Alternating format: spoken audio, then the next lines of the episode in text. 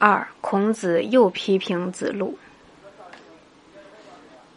看见渔夫撑船离去，颜回倒车等待孔子。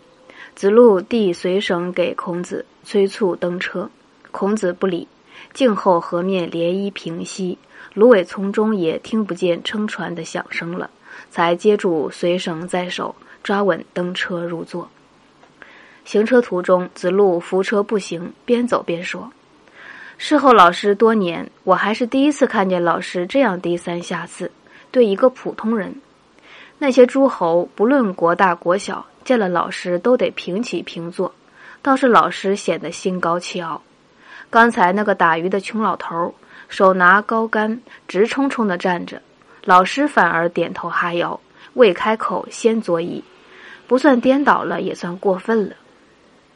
那么多学生都看在眼里，觉得真他妈的太不像话。那渔夫高咱们两辈儿，该叫爷爷。哎呀，这流沙河真敢解呀！原文没有这个。孔子拍着座前横杠，叹气说：“你呀，这辈子改不了，礼仪迷糊心窍，观念鄙俗，至今如此。靠近些吧，好好听着。对老人不恭敬失礼，见贤人不尊崇不仁，能让我甘拜下风？他岂是凡人吗？不，他是智人。一个真正的人，我拜下风，再三行礼。若不心甘情愿，只是敷敷衍衍。”岂不丢掉了自己的真性？吃大亏的还是自己。可惜了，可惜了！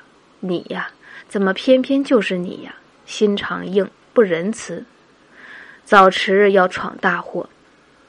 我还得提醒你，大道才是万物之源。做人，失道必亡，得道必昌；做事，逆道必败，顺道必胜。谁得道，谁顺道，谁就受人尊敬。所以圣人也要重道。那个渔夫有道，我敢不尊敬他吗？